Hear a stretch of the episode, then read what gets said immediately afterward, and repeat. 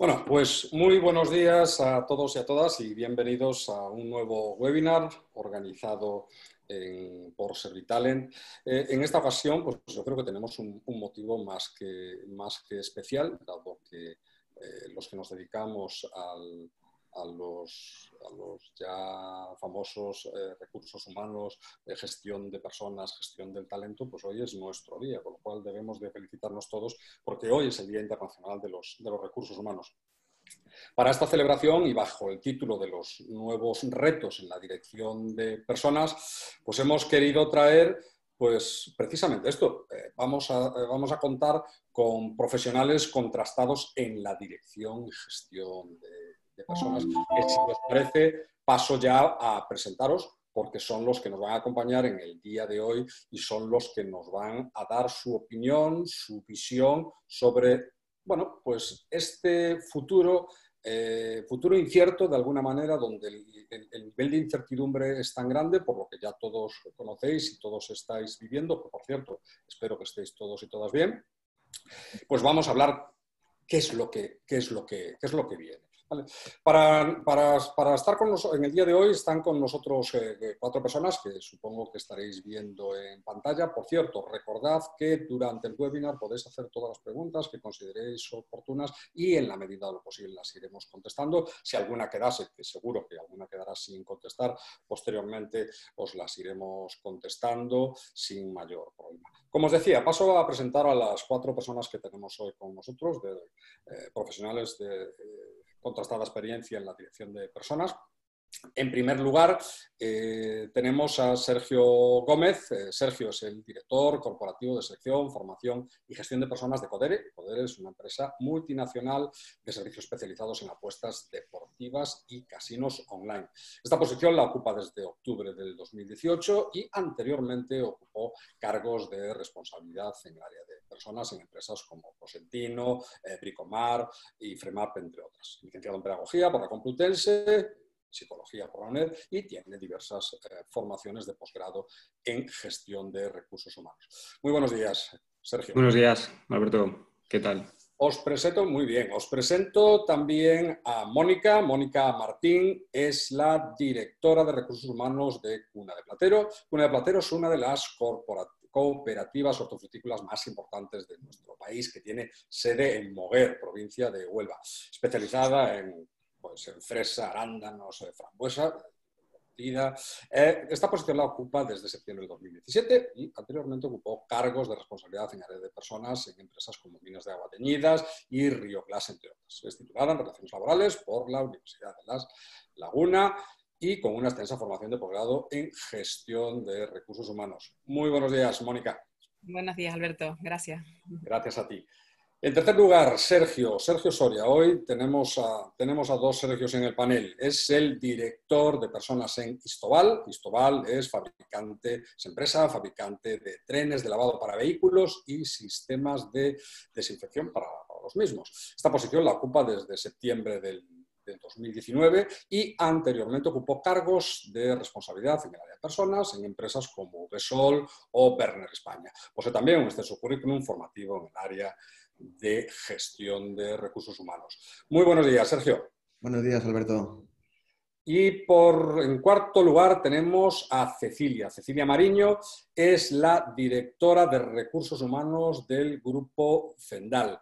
Eh, grupo empresarial que integra pues, seis conocidas marcas dedicadas a la investigación, diseño fabricación y comercialización de productos para la salud. Esta posición la ocupa desde, el, desde marzo de 2016 y anteriormente ocupó cargos de responsabilidad en el área de personas en empresas como Rodman Polyships o Frinsa. Es licenciada en Derecho por la Universidad de Santiago de Compostela y con formación, amplia formación de posgrado en la Dirección de Recursos Humanos. Muy buenos días, Cecilia. Hola, buenos días a todos y feliz día, es nuestro día. Pues sí, pues sí. Bueno, antes de comenzar, ¿cómo estáis? Estáis, eh, veo que por, la, por, por, vuestras espaldas alguno puede atisbar que está confinado y otros estáis trabajando. ¿Qué tal estáis? Muy bien, muy bien. Seguimos confinados en fase cero. fijaos que ya he cometido el primer error. Unos estáis confinados y otros estáis trabajando. ¿eh? Ya he cometido el, primer error, estos todavía son rémoras del pasado. O sea, confinado y trabajar creo que lo vamos a tener que empezar a, lo, vamos a, tener que empezar a disociar. Con lo cual, yo todavía necesito ir cambiando de a pesar que estoy trabajando y, confinado. Bueno, em, lo, que vamos a, lo que vamos a hacer, dado que tenemos 45 minutos de, reloj, vamos a tratar de ser puntuales, es abordar eh, cuatro bloques temáticos. Os, os, voy a pedir pues, vuestra, vuestra opinión, vuestra experiencia y vuestros, incluso vuestras, vuestros, no voy a decir deseos, sino vuestros ánimos para llegar a ¿eh? en esta nueva situación. Está claro que debemos hablar en el Día Internacional de los Recursos Humanos, dado que eh, marcamos un hito que es la, que es la pandemia del, del COVID-19, donde toda la sociedad en general, de forma global, todo el planeta, todas las empresas sin duda y todas las personas vamos a tener que, realizar cambios. Si os parece, vamos a abordar de forma genérica esos cambios que se prevén, cómo van a, afectar a la función de dirección de personas. Y después vamos a entrar en tres temáticas concretas de las cuales ya veníamos hablando antes de la crisis del, del COVID-19 que son el alineamiento estratégico o la necesidad, mejor dicho, alineamiento estratégico de la dirección de personas con la estrategia general de la, de la empresa, la transformación digital y algo que también hablábamos mucho antes del 13 de marzo, que es el talento senior. Entonces, estos tres bloques, estos tres bloques temáticos, vamos a tratar de abordarlos rápidamente en estos, en estos minutos. O si os parece, y para, y para romper el hielo, COVID-19 el mundo ha cambiado. ¿Cómo prevéis que va a cambiar la función de recursos humanos, la dirección de personas? La... ¿Cómo, ¿Cómo crees que va a cambiar? Mónica, por ejemplo. Bueno, eh, es verdad que estamos, buenos días ante todo, buenos días a todos y felicidades en este día, en la segunda edición del Día Internacional de los, de los Recursos Humanos. Eh, bueno, en verdad eh, yo lo he estado viviendo como algo, em, bueno, con mucha incertidumbre, como creo que todos lo estamos viviendo. Em, creo que todavía no podemos hablar de post-COVID, todavía estamos viviendo circunstancias en las que no sabemos en qué vamos a derivar. Em, retos, amenazas, seguro, retos se van a producir, cambios se van a producir. Em, a mí hay una serie de cuestiones en nuestra función que me preocupan especialmente, quizá también por, el, sector agroalimentario al que represento, eh, que son bueno, pues los procesos que, tenemos y nosotros de manera intensiva en la selección, en la selección de personas, cómo, cómo vamos a abordar esa, ese nuevo reto que se nos avecina eh, post-COVID. Eh, Vamos a tener también grandes retos en la seguridad y en la salud, cómo mantener un adecuado nivel de seguridad y salud en, las empresas. Y un poco abro eh, la puerta también a la incertidumbre que, vamos a tener en la gestión de los recursos humanos, en la dicotomía que se nos abre en cuanto a qué va a primar, la seguridad perdón, la privacidad individual o la seguridad, por ejemplo, la salud pública, ¿no? Eh, vamos hacia un pasaporte eh, biológico, eh, por ejemplo, para poder acceder a un puesto de trabajo. Un poco lo dejo ahí porque es algo que a mí me preocupa muchísimo. Somos un, sector que, somos muy intensivos en, número de personas, trabajamos con una alta rotación y me preocupa mucho, la verdad. ¿Qué pasa por otras, por otras zonas, otros sectores? Por ejemplo, Sergio, Sergio Gómez. Yo ahí coincidiendo con, coincido con Mónica en que quizás no hablaría tan pronto de una, de una etapa post-COVID, porque incluso creo que cuando ese momento llegue, porque bien haya una vacuna o, haya un tratamiento, volveremos a cierta normalidad habiendo incorporado algunos de, los, eh, alguno de los cambios y algunas de las transformaciones de este momento, pero creo que el momento más complicado es el momento post-confinamiento, donde tengamos que estar bailando pues con, y danzando, ¿no? como decimos nosotros, sobre todo con, la enfermedad todavía, intentando controlar tasas de, contagio. Y es la situación que va a ser un poco más, más excepcional, donde incluso pues a lo mejor sí que hacen falta esos pasaportes, esos pasaportes biológicos y donde todavía vamos a vivir en una circunstancia que es muy, que es muy anormal. Dentro de esa circunstancia creo que las empresas van a tener realidades diferentes. Hay empresas que, quizás se han visto empujados o impulsados a, transformarse y sectores que, no están siendo tan afectados y otros con, una, eh, mano de obra más intensiva seguramente y con más presencia física, sobre todo retailers y demás, que sí que se ven eh, enormemente afectados. Y esta afectación también dependerá del, tiempo que dure, del tiempo que dure esta, esta crisis. Eh, ¿Qué creo que, que, nos vamos a centrar durante este posconfinamiento?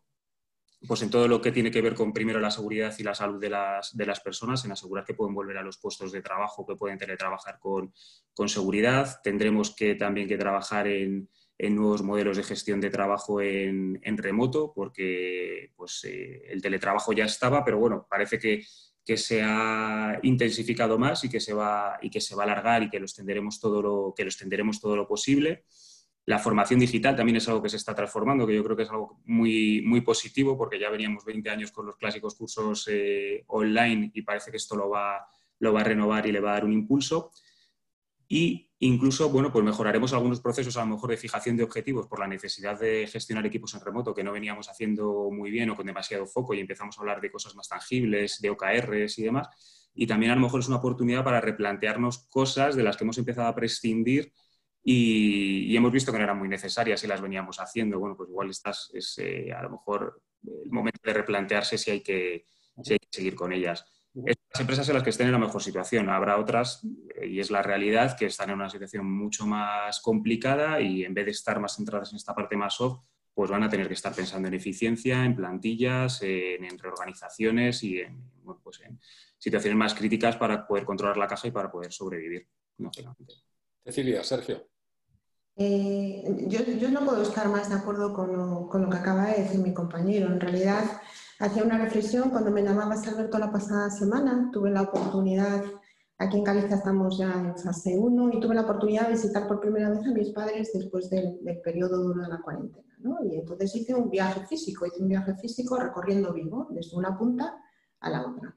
Entonces yo que soy muy de, pues muy poética en ocasiones, pues, pues descubría cómo la naturaleza nos había dejado una primavera incipiente cuando nos encerraron y de repente pues la explosión de la naturaleza era más que evidente. ¿no?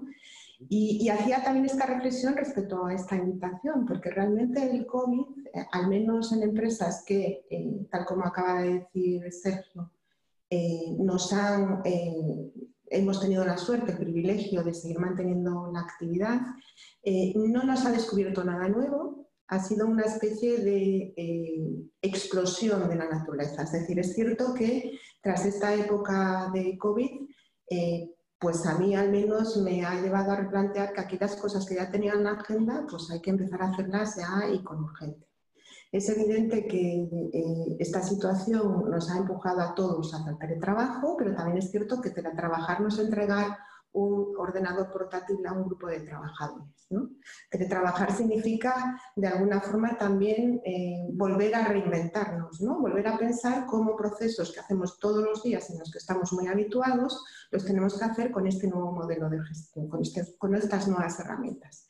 A fin de cuentas, nadie nos ha enseñado cómo hacer una buena entrevista de feedback por estos medios, nadie me ha enseñado, me confieso una torpe dirigiéndome a una cámara que tengo aquí enfrente, eh, hubiera deseado veros a todas las caras ahora mismo y por mucho que después tengamos preguntas, aplausos virtuales y estas cosas, pues no es lo mismo. Y al final yo eh, desde hace ya muchos años he gestionado siempre empresas de mediano tamaño a los que le ponían nombres y apellidos a todos mis trabajadores y eh, perseguía, de hecho, conocer algún detalle de su vida pues para, para promover esa cercanía. ¿no? Hemos yo no he sabido, lo confieso durante todo este tiempo, me he desescalado este lunes, pero no he sabido mantener eh, mi rol como líder en mi equipo.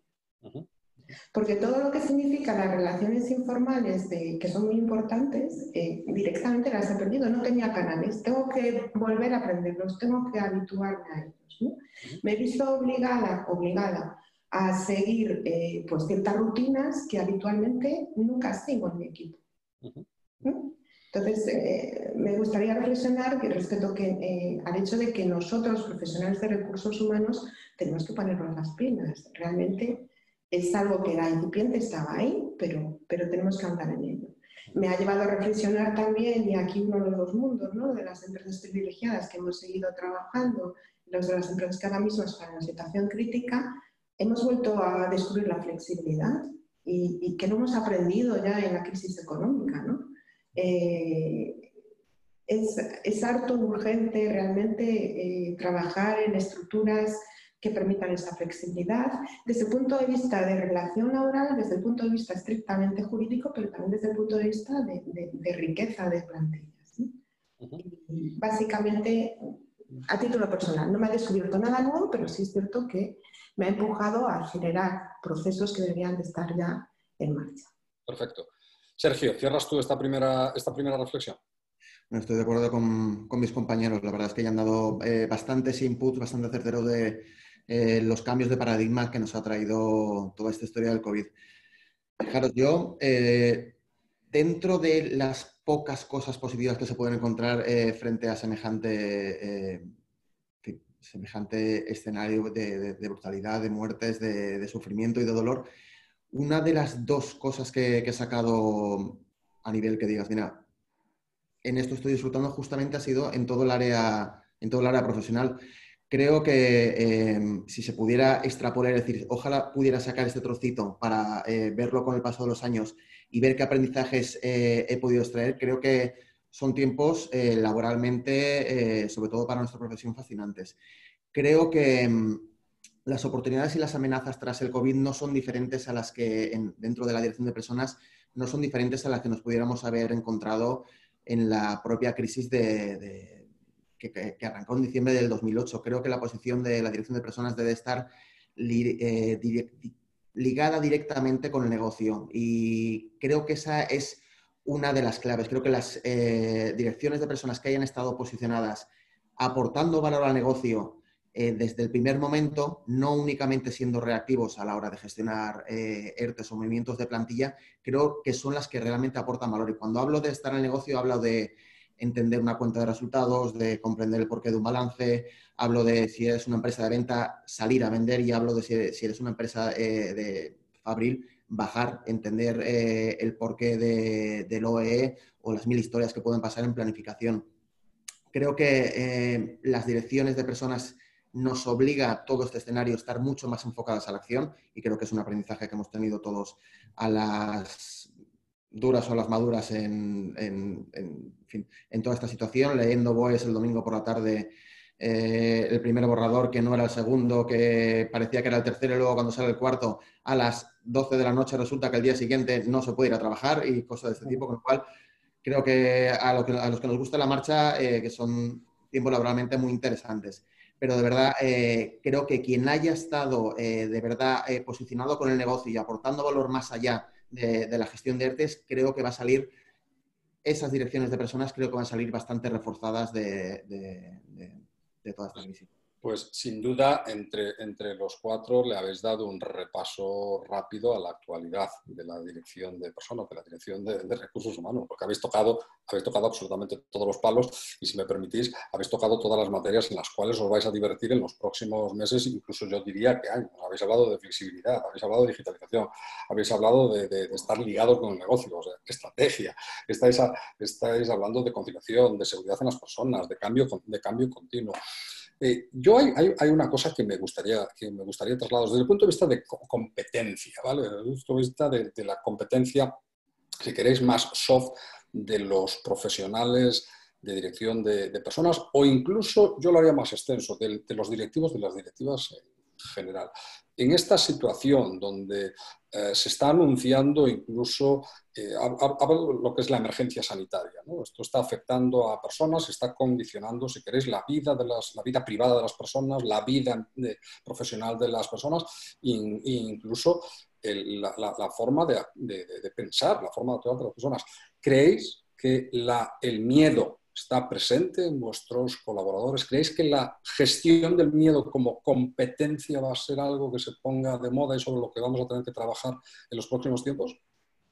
Absolutamente, absolutamente. Em, yo que lo he vivido en primera persona muy, muy de cerca con, bueno, pues con un volumen de personas al mismo tiempo trabajando de más de mil, em, os puedo asegurar que, esa gestión del miedo, esa resiliencia para canalizar todo lo que te está pasando a ti y ayudar a canalizar lo que le está pasando a, tus colaboradores, a tu, equipo, a, toda la, plantilla, eh, la capacidad de generar eh, ilusión, motivación, unión, eh, creo que es una, bueno, venimos hablando desde la crisis anterior eh, de la resiliencia, ¿no? Se habló muchísimo de la resiliencia, era como la competencia estrella. Mm, bueno, pues nos pone a prueba una vez más en esta, en esta situación y creo que, que, tenemos que continuar trabajando esas competencias no solamente con nosotros mismos, sino con nuestros equipos ya no solamente creo que esa sea una, esa gestión del miedo, sino precisamente para rebajar esa, em, ese miedo que todos tenemos eh, ante lo que nos puede pasar, eh, en caso de que, bueno, pues que continuemos en la búsqueda de, una solución a esta, esta crisis sanitaria, em, es eh, quizás se nos abre también la oportunidad de, entrar menos en competitividad en el mercado y necesitemos abrir más la, bueno, pues el, foco, el foco del trabajo hacia eh, espacios de cooperación, de alianza, de, bueno, pues de llegar a buenas prácticas que realmente sean compartidas. Creo que se nos abre también esa oportunidad, Alberto. Sí, Cecilia, querías comentar.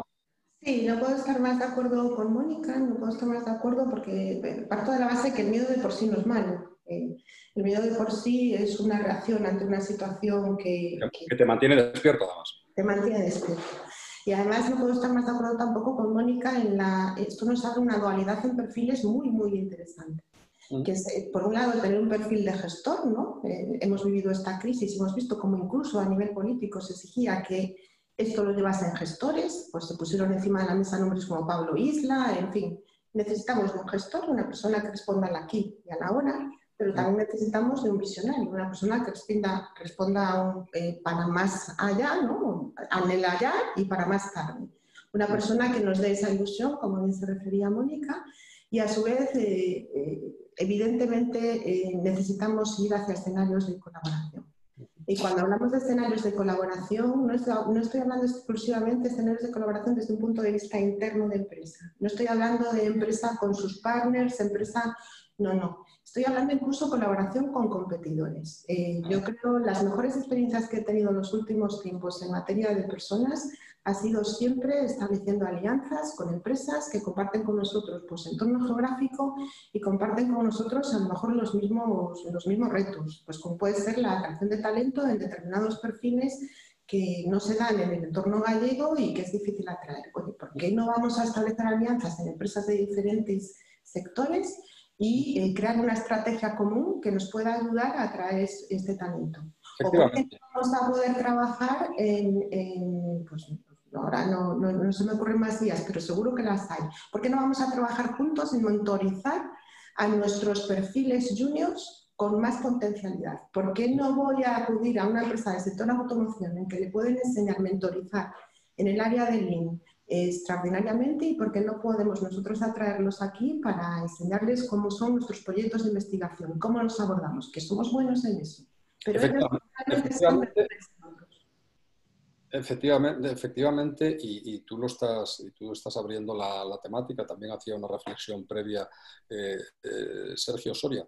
Em, en los, últimos, en los últimos tiempos se han, eh, se han publicado, eh, se han publicado en diversos, en diversos eh, foros, en diversos medios digitales y, prensa escrita, artículos relacionados precisamente con esto, con, la, con la necesidad de una mayor implicación estratégica por parte de la función de, recursos y todos estos artículos, yo supongo que los habéis visto, todas estas opiniones iban en la línea de que se os echaba de menos o se os echa de menos en la estrategia de las, de las, de las compañías.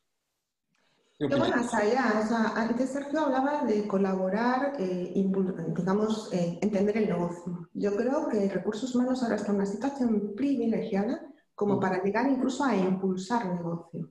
Y me remito al ejemplo de Inditex ahora mismo.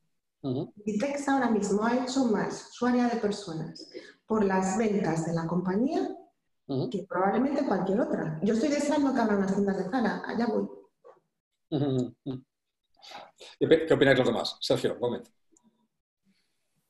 Bueno, yo indudablemente coincido también con el enfoque que daba, que daba Sergio. Yo entiendo que necesariamente la función de recursos humanos tiene que estar pegada a la estrategia y tiene que estar pegada al negocio, porque si no somos un servicio completamente externalizable y, aportamos poco más que un valor transaccional. Entonces, tampoco lo, entiendo de, lo entiendo de otra manera, ¿no? Pero creo que en este momento quizás donde más tenemos que, poner el foco es en, ayudar a la organización también a transformarse desde un punto de vista cultural con muchos de los temas que, han ido saliendo en las intervenciones de, mis compañeros. Cuestiones que tienen que ver con temas de liderazgo, cuestiones que tienen que ver con, temas de innovación más abierta, porque si estamos en un, en un mundo y en un contexto cada vez que cambia de una forma más rápida y, mucho más eh, impredecible, lo único que nos puede ayudar a adaptarnos ahí es esa, innovación. Y esa innovación muchas veces no está dentro, está fuera también. Y hay que buscar esos modelos de, cooperación. Entonces, yo creo que se trata en gran medida también de romper muchas barreras y, de, esquemas mentales más y tener un enfoque, un enfoque más abierto. Tenemos que ayudar a la organización a ser más ágil, a ser más flexible, posiblemente a innovar también en modelos de trabajo distintos, donde integramos pues, ecosistemas de trabajo mucho más líquidos, donde puede haber partners externos, donde puede haber freelance, donde puedes necesitar puntualmente capacidades que a lo mejor no necesitas integrar dentro de la estructura y tienes que ver cómo hacerlo. Entonces creo que tenemos que, que, trabajar por ahí, que es algo que ya ocurría, como decíamos anteriormente, pero que quizás este contexto lo que hace es acelerarlo. ¿Y no creéis que de alguna, que de alguna manera, totalmente, totalmente de acuerdo, y, vosotros lo estáis contando, o sea, para, para entrar en, o, para poner el foco en la estrategia, para poner el foco en la, en la innovación, en la, en la, dirección y gestión de personas, de alguna manera, o bien hay que desaprender de, hacer, de cómo hacíamos antes, o, hay que dejar de dedicarle tiempo a cosas que antes le estábamos dedicando excesivo tiempo. Completamente de acuerdo. Yo creo que en muchas ocasiones hemos hecho, hemos impuesto procesos que no que se han hecho, pero que la organización no les ha visto, no, no les ha visto el valor y se han hecho con inercia. Absolutamente de acuerdo.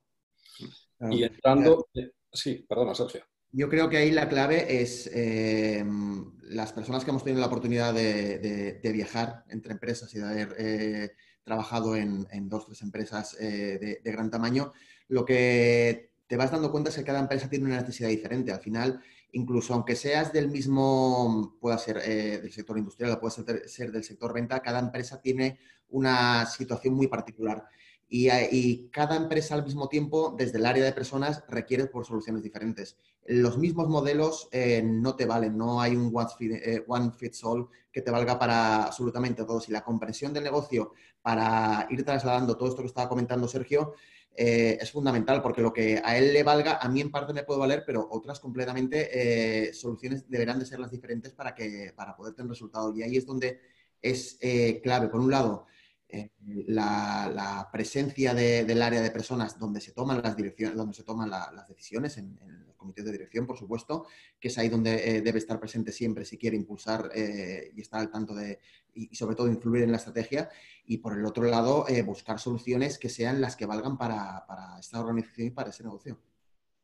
En, todas esta, en toda esta ecuación, siempre a todas estas diversas ecuaciones o diversos focos eh, que le ponemos a esta, a ecuación, siempre aparece la misma, la misma variable, que es la transformación digital, la, necesidad de la existencia de una agenda eh, digital para transformar nuestras compañías, evidentemente con, una base en base, en base tecnológica. Pero desde el área de, personas, ¿cuáles son los retos y qué, qué papel concreto, dónde tenemos que poner o dónde tenéis que poner el foco para facilitar esta transformación digital.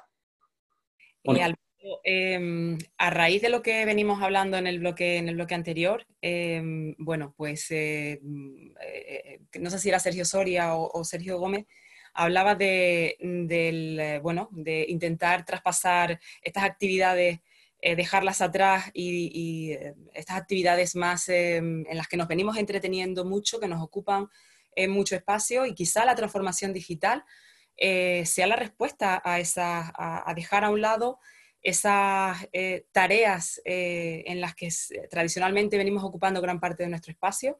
Hay que analizar el valor que creo que dentro de recursos humanos aportamos a la estrategia del negocio. Em, eh, la digitalización nos puede ayudar muchísimo. Eh, yo os puedo contar que en este momento em, estamos en, propia, en propia piel, estamos viviendo esa transformación digital en el área precisamente de recursos humanos, trabajando conceptos que anteriormente en, en sector agroalimentario en particular creo que nunca se habían, se habían eh, abordado, como es la experiencia, la experiencia del usuario, nuestro, la, experiencia del cliente, ¿no? Nuestro, nuestro cliente son los trabajadores, básicamente. Em, pues para que esos procesos rutinarios eh, ellos vean y perciban em, pues esa cercanía de la empresa, estén satisfechos, jurídicamente estén controlados por nuestra parte y nos podamos dedicar a esa parte más soft en la que creo que debemos y, tenemos una responsabilidad importante en alinear eh, con la estrategia al, pues conjunto de los trabajadores de las áreas, acompañarlos, eh, crear programas formativos que les ayuden realmente a estar ahí. Em, bueno, me estaba un poco colando ya con, el tema del, talento senior, eh, programas adaptados a, cada, a cada perfil, pero bueno, yo creo que nos tenemos que dedicar más a esa parte soft y menos a esa parte hard, que la tecnología eh, nos puede ayudar muchísimo a agilizar, a tomar decisiones. O sea que, bueno, pues eh, estamos en ello. Eh, os invito desde aquí a que, a que pasados unos meses volvamos a, encontrarnos y poder hablarnos un, poco más de cuál ha sido mi experiencia concreta. Em, pero creo que es fundamental, creo que es fundamental. ¿Y creéis, por ejemplo, en, hablando de, de, lo que es la transformación digital y más allá de la, más allá de la tecnología o del uso de la tecnología. Hay en, diversos foros siempre se, está escuchando el mismo mantra, ¿no? la, transformación digital no va de tecnología, va de personas. Eh, se habla de más CEO y menos, y menos CIO, más CPO y, menos CIO. Pero yo, os, quería, os quería lanzar, no sé si, si estaréis de acuerdo conmigo, que en el uso, por ejemplo, de la, de la tecnología y cuando nos vamos a, a, nuestras, a plantillas, las plantillas de vuestras empresas y más concretamente a los denominados los blue collars, ¿no? a lo que son ya eh, trabajadores o trabajadoras más básicos, ¿por qué hay tanta dificultad o por qué tenemos tanta dificultad para hacer uso de la tecnología en nuestro entorno profesional y en cambio en nuestro entorno eh, personal es algo que tenemos totalmente, totalmente interiorizado? Yo creo que, no sé, retomando el tema del miedo, el miedo al fracaso, el miedo a, a errar delante de nuestros compañeros. Creo que es un temor más profesional que, mm. tenemos que, bueno, que relajarnos eh, y ayudarnos a nosotros mismos y a nuestro entorno, que es nuestra obligación, entre otras cosas, eh, pues de propiciarlo. Eh, como venimos hablando también en esos mantras, Alberto, el tema de la transformación digital también creo que tiene mucho que ver con la cultura. Quería intervenir, quería intervenir Cecilia, sí. Eh, eh, yo tengo la suerte de ser la responsable de la transformación digital en, mi empresa. Eh, en principio, cuando, cuando nuestro CEO me comenta si, si acepto esta responsabilidad, digo, a ver, ¿qué hace alguien de recursos humanos en esto? Y justamente la razón está en, en, la cultura, ¿no? porque entendemos que efectivamente esa transformación digital no se va a dar si las personas no quieren que suceda. Y a tu pregunta de por qué las personas eh, normalmente tenemos cierta habilidad para gestionar las nuevas tecnologías en nuestra vida privada y no así en, el ámbito profesional, al margen del miedo, que es cierto, yo creo que también influye el hecho de que no hayamos invertido en explicar a nuestros equipos qué es eso de la transformación digital. Y en cada empresa puede ser una, es decir, estoy plenamente segura que nuestra transformación digital poco tendrá que ver con la transformación digital de las empresas de Mónica o de los dos servicios, poco que ver. Nosotros la vivimos como una transformación, como la oportunidad de aprovechar las tecnologías para llegar a replantearnos nuestro propio negocio, para ayudar a que lleguemos a esa estrategia visionaria a un mayor largo plazo, para ayudar a temas que ahora mismo pueden parecer ciencia ficción, pero que nos pueden impactar, como el hecho de que cada vez más esté eh, cerca la carne artificial. Nosotros al final hacemos vacunas para, ganado, para, para, animales, entre ellos ganado, pues hace que tengamos que imaginar esta realidad e intuir cómo la tecnología nos puede ayudar a llegar con una mayor facilidad a ella y eh, desarrollar productos que hagan que el impacto negativo que pueda tener el hecho de que cada vez comamos menos carne natural, mm. que los siga manteniendo vivos. O sea, esa es una necesidad. Y la organización tiene que entender nuestra transformación digital desde ese punto de vista. Por, por, por alusiones, eh, eh, Cecilia, lanza una, pregunta porque me parece muy interesante lo que has comentado. Hay una pregunta que dice, y te, y te doy solo 30 segundos, ¿qué es lo que haces como responsable de transformación digital? ¿Cuáles son exactamente las funciones? ¿Qué es lo que hago? Bueno, para empezar a aprender, para empezar lo primero, me he empapado de mindset digital, porque yo al final he cumplido los 50 años y, lo más cerca que he vivido de una formación tecnológica como tal es ver por los ojos de mi hijo adolescente. ¿no? Y en primer lugar, lo primero, empaparme de todo, de todo lo que es eh, mindset digital. En segundo lugar, bajar al terreno que domino bueno, domino, qué soberbia, ¿no? El, terreno en el que me muevo con, mayor facilidad, que es el terreno de las personas, el terreno de mi responsabilidad, de mi gestión. Y desde luego asumir con humildad que ese es el papel principal, el de la cultura, trabajar la cultura.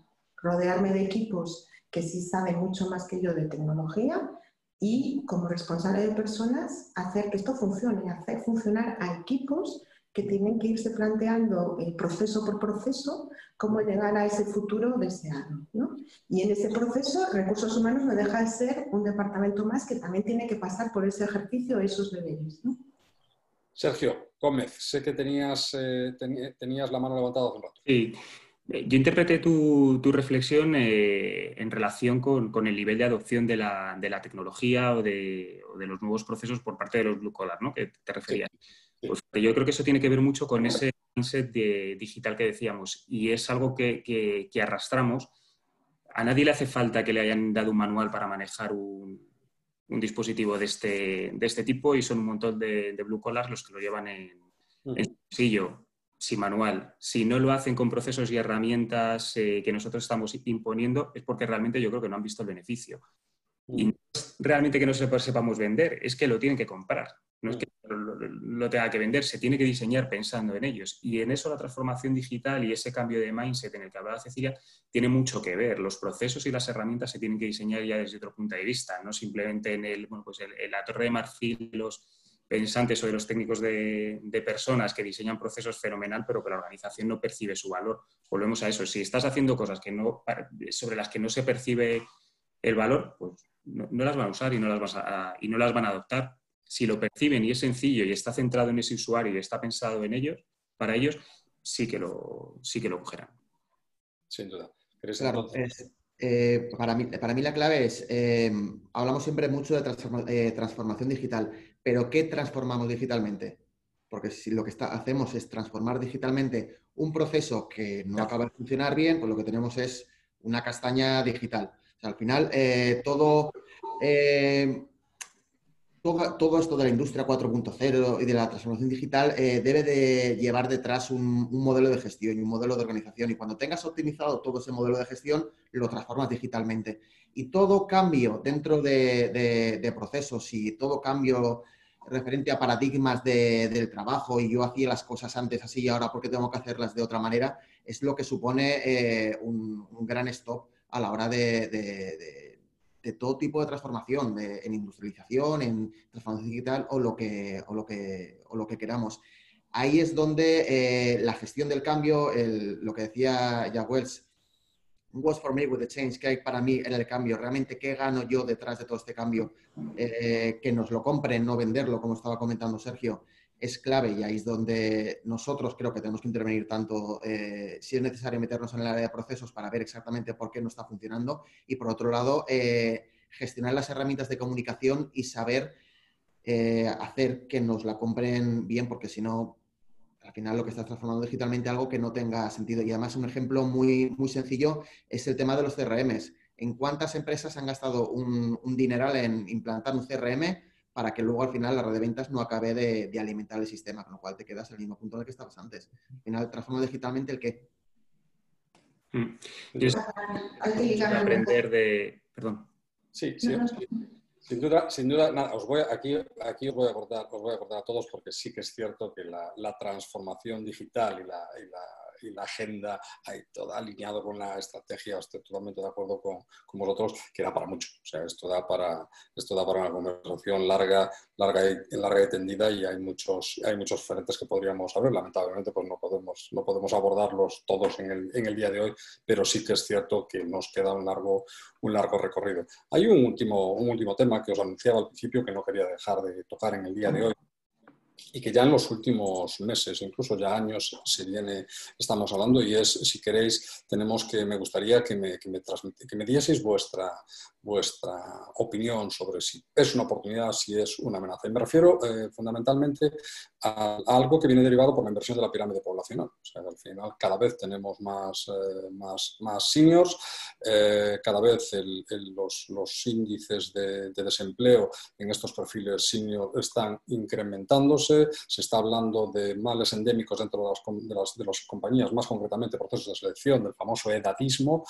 ahí hay un run run de que si estamos aparcando a nuestros seniors. Y cuando hablamos de senior, pues hablamos de señores y señoras que están entre los 45 y los 65 años, entre los 50 y los 65 años. Eh, ¿Qué opináis vosotros con respecto a esto? ¿Oportunidad o amenaza? Bueno, pues, rápidamente. Rápidamente. Eh, bueno, yo creo que es una realidad, eh, independientemente de que la consideremos amenaza u oportunidad, es una realidad de nuestra sociedad, ahora mucho más focalizada por el tema de la cierre de fronteras, no sabemos qué va a pasar con la movilidad, la movilidad de las personas. Eh, por otra parte, tenemos un sistema de bienestar basado bueno, pues en un aporte a un sistema, a un, a un, eh, sistema público de seguridad social, que en ese sentido puede, puede resultar una amenaza. Eh, pero por otra parte, yo creo que em, tenemos que hacer también pedagogía y tenemos que ser responsables también en esos procesos de selección, pero también individualmente em, tenemos un compromiso con nosotros mismos, con nuestra empleabilidad. Em, pues, y destacar eh, sobre todo, más que la edad, eh, aquellas competencias que nos pueden ayudar a la empleabilidad. Ese, ese, conocido learnability, esa capacidad de adaptación, de aprendizaje continuo, creo que es fundamental. Y creo que en sí mismo, eh, bueno, pues eh, no es solamente un acto de voluntad, sino también que debemos crear espacios eh, públicos o privados para hacer posible ese, esa adaptación y ese aprendizaje y esa reconversión continua de las personas en el mercado de trabajo. ¿Quién me aporta, quién me aporta un, algo concreto, algún plan de acción concreto, alguna propuesta concreta para, para tratar de minimizar este, este problema que tenemos ahora? Tratar de minimizar eso. al final, eh, lo que sí que. Sí, sí. El, tema de la brecha digital, la verdad es que eh, va a generar un nuevo mercado de trabajo. Quienes estén a un lado de, la brecha y quienes estén al otro. Yo, fíjate que eh, no acabo de, ver del todo que esté relacionado con ser senior o no, ser senior. Nosotros en Istobal tenemos eh, gente que aquí estamos denominando senior, que no sé si senior es más de 45, pues mira, ya casi estamos acercándonos ahí. Pero eh, hay gente con unas competencias digitales muy importantes. Nosotros tenemos gente aquí en Istobal súper top eh, en esas franjas de edad y, mayores y gente que, con menor edad que no lo es. Entonces, creo que más que relacionado con una franja de edad, creo que está relacionado con las competencias que, comentaba Mónica. Al final, eh, creo que eh, todo el entorno de, nuestro mercado de trabajo, y creo que debería ser una obligación de todo profesional, es el estar de forma continua reciclándote y aprendiendo, porque lo que valía hace tres años ahora no vale. Y lo estamos viendo eh, sobre todo en todo el área de información y sistemas creo que está más relacionado con la flexibilidad, con la capacidad de, aprender que con algo relacionado con la edad. Y no todas las personas, eh, que, no a mayor edad, sí, a mayor edad normalmente se suele ser menos flexible, pero si existe una voluntad por parte de, cada uno de ser responsable de ir formándonos, ir aprendiendo y sobre todo tener la, mente abierta, no debería haber problema, que no significa que lo vaya a ver. Que no lo vaya a ver. Sin duda, sin duda lo que queda, lo que queda es, me parece, me parece una, una, aportación más que, más que interesante. No sé si, los demás estáis, de acuerdo. Más que una cuestión de edad, es una cuestión de, de, competencia. Sin duda el tsunami tecnológico pues está dejando fuera de juego, fuera de mercado a muchos, a muchos profesionales que desafortunadamente se corresponden con una determinada edad. ¿Diríais entonces que el foco de muchas de estas personas, digo, desde el punto de vista de desarrollo profesional. Y antes yo creo que lo apuntaba Cecilia, ¿no? Cecilia decía que tú te habías metido, te habías tenido que formar en ciertas cosas que para ti sonaba ciencia, sonaba ciencia ficción, ¿no? Y al final, al final pues, si, si, si las exigencias del guion son estas, pues tendremos que hacer ese... Por eso, creo, por eso, creo, que no es una cuestión de edad. Yo siempre soy un poco crítica cuando me hacen preguntas relacionadas con la gestión de la diversidad. Suelo contestar siempre lo mismo. Al final esa es la principal responsabilidad como gestores de personas que somos, ¿no? como responsables de personas, que siempre hemos tenido que gestionar diversidad porque no hay nada más diverso además que una persona. ¿no? Estar a, que las personas, estar atentos a los intereses de todos y cada uno de ellos y es cierto que esa ilusión, por... es más, lo voy a ceñir a la ilusión.